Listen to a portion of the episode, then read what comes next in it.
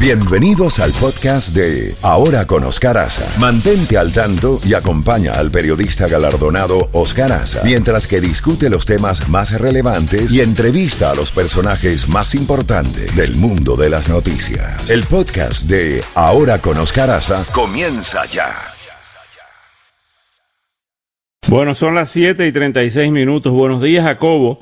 Bueno, hoy llegamos a martes, eh, faltan 14 días, 14 días para las elecciones. Y hoy eh, se supone que se vence el ultimátum que dio eh, la señora, la presidenta de la Cámara de Representantes, la demócrata Nancy Pelosi, que dijo ayer el domingo que tenía 48 horas la Casa Blanca para alcanzar un acuerdo sobre un nuevo paquete de estímulo. Aparentemente ya ha estado reunida todas estas horas con Manuchin eh, el, hombre del presupuesto. ¿Cómo está eso? Cuéntanos. Bueno, también está Meadows, que es el jefe del gabinete del gobierno. Son ellos dos que están representando a la Casa Blanca. Ahí no está metido el Senado, es la Casa Blanca y Nancy Pelosi los que están negociando y vamos a ver qué pasa. Pero quiero interrumpir para, creo que es una excelente noticia. Tú conoces muy bien Israel, Oscar, has ido allá. Sí. Acaban de anunciar el gobierno israelí que el Instituto Biológico de Investigación tiene una nueva vacuna contra el COVID-19 que se va a llamar BRILIFE. Life. Así que ojalá sea cierto. Qué maravilla. Eso sería una maravilla. Y mira que los israelíes son muy buenos en materia científica, ¿no? Y en materia de investigación. Ojalá ellos porque aquí tenemos toda una serie de laboratorios aquí en Inglaterra que están haciendo pruebas, que aquí, que allá, vamos a ver qué es lo que va a salir, pero por lo menos esta es una noticia alentadora. Por otra parte, también, Oscar, tenemos tantas cosas. Hoy es martes 20, ¿verdad? 20 de octubre, en exactamente dos martes. Vamos a tener el 3 de noviembre. 14 días. Ok por el momento, 28 millones de personas han votado, Oscar, ya sea en los lugares donde se han abierto los votos anticipadamente, creo que aquí en Miami ya está, en Florida ya está el caso, y otros que lo han enviado por correo. Y aquí hay una noticia que no le ha caído muy bien que se diga a los republicanos, que estaban tratando Pensilvania y Florida. A mi juicio son los dos estados super claves de los 12 que se llaman estados claves o cruciales. Okay. En Pensilvania, el, Senado, la, perdón, el Poder Legislativo había aprobado un proyecto de ley mediante el cual si los votos llegaban a manos del comité, aunque fuese tres días tarde, siempre y cuando tuvieran el sello de cuando fue emitido el voto, o como dice en esta ley, o si era borrosa la fecha, pero por cosa del correo, no del que la manda, se iban a contar esos votos. Y eso es sumamente importante por tratarse. La razón que pasó es que fue a dar a la Corte Suprema de Justicia. Y ahí hubo un empate de 4 a 4, porque una vez más John Roberts, que es el presidente, que se supone que es el moderador, él a su vez eh, votó a favor de los tres liberales. 4-4, entonces lo que cuenta es el voto estatal y en estos momentos eso ya quedó establecido que en Pensilvania se va a tomar esa medida y Pensilvania es súper, súper clave.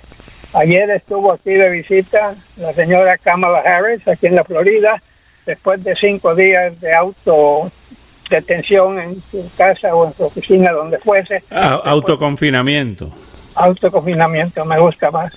Eh, entonces eh, ella se tomó cinco días porque dos de los importantes miembros de su gabinete de, de la campaña, por decirlo así, principalmente el hombre que le maneja la publicidad y eh, las noticias, era uno de los contaminados. Entonces ella se tomó cinco días ya ayer ya estuvo para arriba y para abajo aquí en la Florida, visitó varias ciudades y ahora pues ella va a seguir recorriendo. Mientras tanto, el señor Joe Biden desde hoy se está poniendo, creo que empezó ayer, eh, a, prepararse para el debate del jueves. O sea, este debate también, mira cómo ha habido noticias en las últimas 48 horas. Así eh, en este debate, el comité de debates fijó condiciones van a ser las mismas del primer debate. que todos sabemos se armó un zafarrancho ahí que parecía campo de batalla y no debate. Entonces, ahora el comité determinó que el moderador va a tener un botón a su lado que le puede quitar el sonido a cualquiera de los dos micrófonos o a los dos micrófonos si se agarran al tiro. Entonces, con esto, esperan que no haya una repetición de ese primer debate, Oscar, que verdaderamente fue algo que nos dejó a todos atónitos. Tú sabes que siempre siempre yo hacía ese comentario de que por qué no se, ya, finalmente tomaron la medida. Eso ocurre en todos los congresos del mundo, senados y cámaras de diputados en el mundo. Cuando un, eh, un diputado o un legislador no se aviene a lo que dice el presidente con su mallete y no se calla, se le corta el micrófono.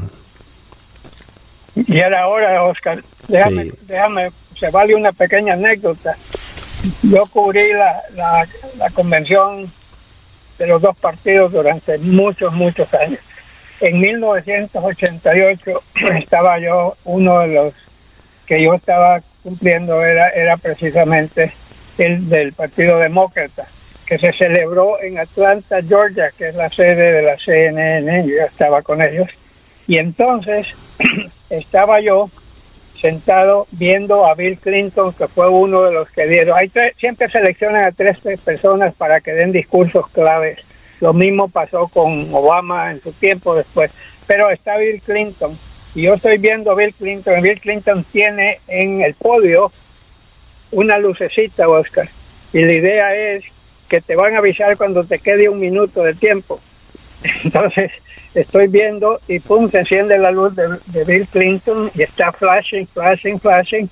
Llega al bendito minuto y no se da por enterado Bill Clinton y dale, que dale. Creo que se pasó 12 minutos y todo el mundo estaba con la boca abierta porque eso no se valía no se hacía, pero él lo hizo. Y entonces, y cuando llegó a un momento, y él dice, y finalmente él, y se levantó toda la muchedumbre a aplaudir cuando dijo y finalmente y casi casi le cuesta la vida política pero esa noche del día siguiente fue uno de esos programas con Johnny Carson y hizo chiste el mismo de lo que había hecho. Así que hay mecanismos para poder frenar pero qué bien que van a tener ese botón porque si no tendríamos otro zafarrancho este jueves. Jacobo como siempre hacemos aquí tenemos las encuestas de encuestas las diferentes encuestadoras, además de la de Real Clear Politics, que es el resumen de todas las encuestas, y vamos a, poner énfasis en los estados clave, en los estados que van a determinar quién va a ser el próximo presidente de los Estados Unidos o el presidente, la reelección del presidente Trump. Aquí tenemos, por ejemplo, en la Florida, de la encuestadora UNF, eh, Trump 47 Biden 48. Eso es un empate real. En la elección general, eh, la encuesta del New York Times Siena, el New York Times Siena eh, da a Biden 50%, a Donald Trump 41%, Biden por 9. En Georgia vemos a Biden 47, Trump 48, Trump por 1. Eso es un empate. En Carolina del Norte, la encuesta de ABC News o Washington Post da a Biden 49, Trump 48. Eso es un empate. En Kentucky, eh, Mason Dixon da a Trump 56 y a Biden 39. Trump por 17 en Kentucky. En eh, otra de la elección general se repite 50 Biden, Trump 41. Eh, también en Georgia eh, tenemos la, de Georgia, bueno, ya la dijimos, eh, Biden 47, Trump 48. Es un empate técnico. Ahora, tenemos aquí la de Real Clear Politics, que es la encuesta de encuestas, las más recientes. Tenemos en la elección, la elección general fuera hoy, Biden aparece con un 51.3%, Donald Trump 42.4%. En los estados indecisos, Joe Biden aparece, esto es Real Clear Politics también, el resumen de las encuestas. 49.1, Donald Trump 45%, o sea, Biden por 4.1. En la pregunta de la aprobación de la gestión presidencial, desaprueba el 50%, aprueba el 48%, esta de Rasmussen. De Real Clear Politics, En la Florida aparece aquí eh, un empate técnico, 48.2 Biden, 46.8 Donald Trump. En Pensilvania, que es el estado de Biden, aparece Biden, según Real Clear Politics, con 49.2, Donald Trump 44.8. En Carolina del Norte, Biden 48.5, Trump 45.8. En Arizona, Biden 49.3, Donald Trump 46.2. En Michigan, Biden 49.8, Donald Trump 43. En Wisconsin, Joe Biden 49.7, Donald Trump 43.7. Y en Ohio, Ahí sí es verdad que están pegados, que no se despegan. Joe Biden 46, Donald Trump 46.5, el presidente Trump por 0.5, que es un empate técnico. Hay estados en que se ha despegado un poco Biden, pero hay otros que están bien cerca, como el caso de la Florida y del propio Ohio. Oscar, antes de que sea gatillo time, quiero comentar algo contigo que causó furor ayer en los medios informativos. El presidente Trump ya está cansado de que le pasen hablando de Anthony Fauci, que es quizás el que más sabe de, de pandemias en este país y simplemente yo creo que ya ya lo tiene ya, ya lo tiene mareado al presidente Trump. Ayer se soltó, lo insultó usando esas palabras que no te la dejan oír tu mamá ni tu abuela. Se soltó y, y dijo que eso eh, prácticamente lo hizo pedazos insultándolo, dijo que no servía, que, el grupo de técnicos que lo asesora es malo, que dale que dale con Biden. Y luego, y luego dijo, dijo, ¿saben por qué no lo despido? Y luego dijo, no lo despido porque eso sería peor para mí, porque entonces ese sería el tema principal y no mi labor que estoy haciendo como presidente. Así, y yo me hago la pregunta al revés, Oscar, ¿por qué no renuncia? ¿Por qué no renuncia el señor Marx? Yo me, ¿Te acuerdas, Oscar, cuando el presidente estaba atacando a Jeff Sessions cuando era secretario? No, no, dice, dice Fauci que él no renuncia, ya lo dijo, no va a renunciar.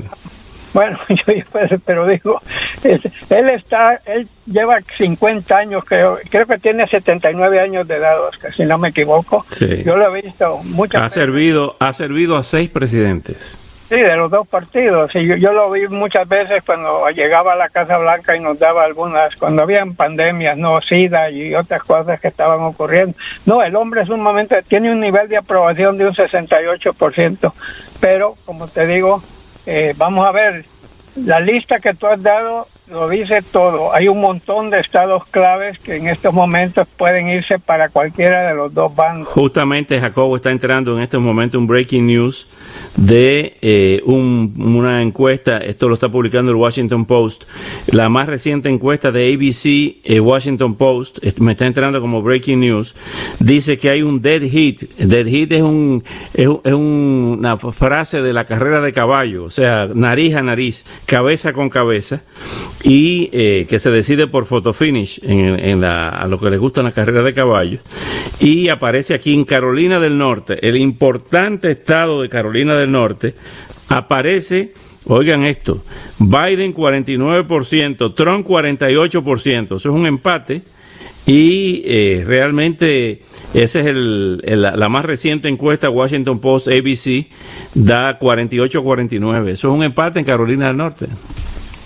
Sí, te voy a decir una cosa, el mismo Biden lo ha estado diciendo a su gente, no se confíen, no crean que ya tenemos ganado el, la presidencia. Al contrario, quiero, dice Biden, quiero que piensen que estamos perdiendo para que trabajemos con más ahínco a, ganar. Así que esto se está poniendo al rojo vivo. Y, y tiene razón Biden cuando dice que no hay que cantar gloria antes de la victoria. Sí, señor. Bueno, Jacobo, Gatillo Time, lamentablemente, 7.50 minutos. Mañana le seguimos ya en esta recta final. Ya sí es verdad que estamos en la recta final y nosotros cumplimos con llevarle a todos los oyentes lo que dicen todas las encuestas, lo que dicen los republicanos y lo que dicen los demócratas, como debe ser, ¿no? Así es, Oscar. Bueno, hasta mañana, Jacobo.